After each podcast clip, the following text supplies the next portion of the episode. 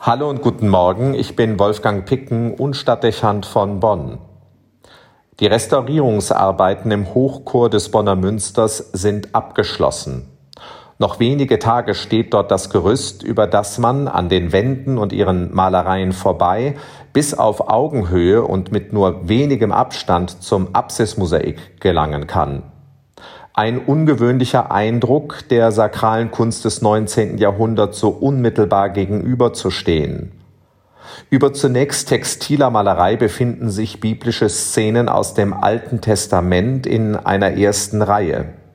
Darüber Darstellungen aus dem Neuen Testament, die sich stets auf das jeweils darunter befindliche Bild beziehen die Geburtsszene Jesu beispielsweise und unter ihr der kniende Moses vor dem brennenden Dornbusch, aus dem Gott hier in der Gestalt Jesu spricht.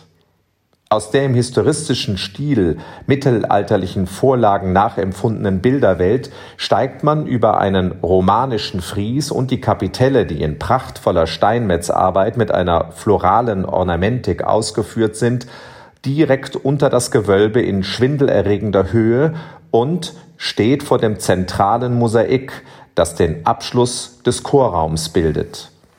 1892 wurde das in Venedig aus Glassteinen hergestellte Bild in die Apsis eingesetzt. Wenn man, wie ich in Rom studiert hat und die vielen Mosaike in den Apsiden der dortigen Basiliken gut kennt, manche stammen bereits aus dem vierten Jahrhundert, andere aus dem sechsten oder dem zwölften Jahrhundert, dann bleibt das kunsthistorische Interesse an einem Werk der in die Gegenwart reichenden Neuzeit zunächst begrenzt.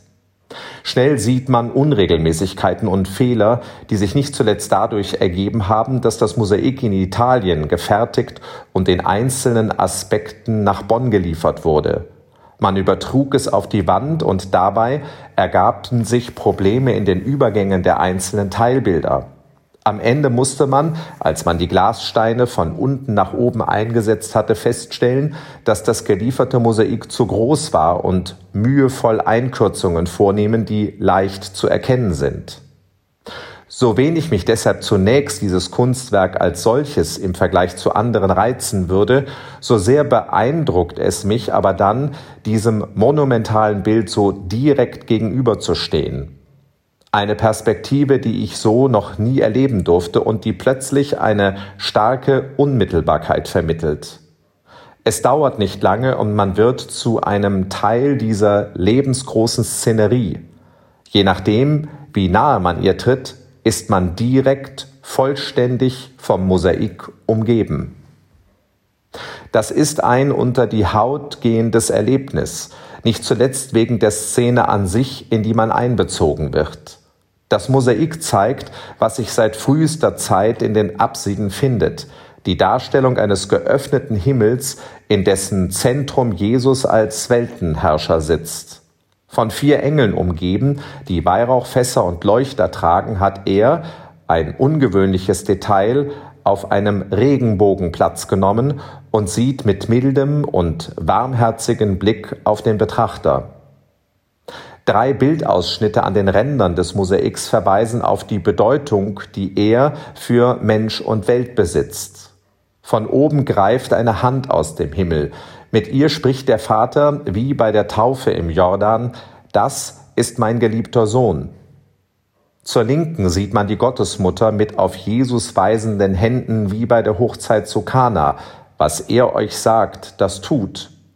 Und am rechten Rand befindet sich Johannes der Täufer mit dem Stock in der Hand, an dem ein Schriftband mit der lateinischen Aufschrift befestigt ist, siehe das Lamm Gottes. Und wir ergänzen, das hinwegnimmt die Sünde der Welt. Schnell tritt dieses Bild des Jenseits in Dialog mit dem Betrachter. Die Augen des Herrn nehmen Kontakt auf, sprechen persönlich an und vermitteln Vertrauen. Die Haltung strahlt Ruhe und Konzentration aus. Die Gestik wirkt überlegen und doch ohne Distanz. Das Ziel des Lebens, die andere Welt, scheint zum Greifen nahe. Gleichzeitig steht man selbst mitten im Leben und ist dabei ringsum vom Himmel umgeben. Es stellt sich ein Gefühl tiefer Geborgenheit ein und eine Sicherheit, wie man sie nicht selten im Leben sucht. Faszinierend.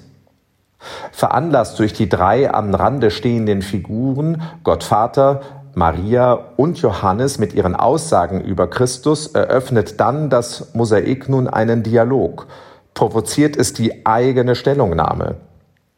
Und du, was sagst du über den, den du in der Mitte siehst und der auf dich schaut?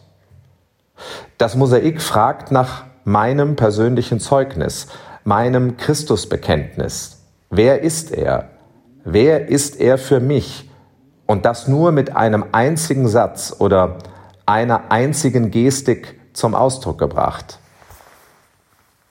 Ich will Ihnen meine Antwort und meine Gestik nicht vorenthalten. Vorausschicken will ich, dass ich allein auf dem Gerüst gestanden habe. Ich bin in die Knie gegangen und habe gesagt, mein Herr und mein Gott. Die Worte des Zweiflers Thomas, der in der österlichen Nähe zum auferstandenen Christus seinen Glauben findet.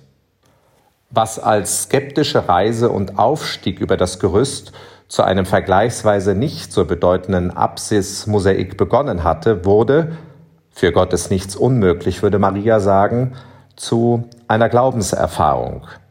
Eine nachhaltige Begegnung mit dem Himmel und mit Christus, die mich länger begleiten wird.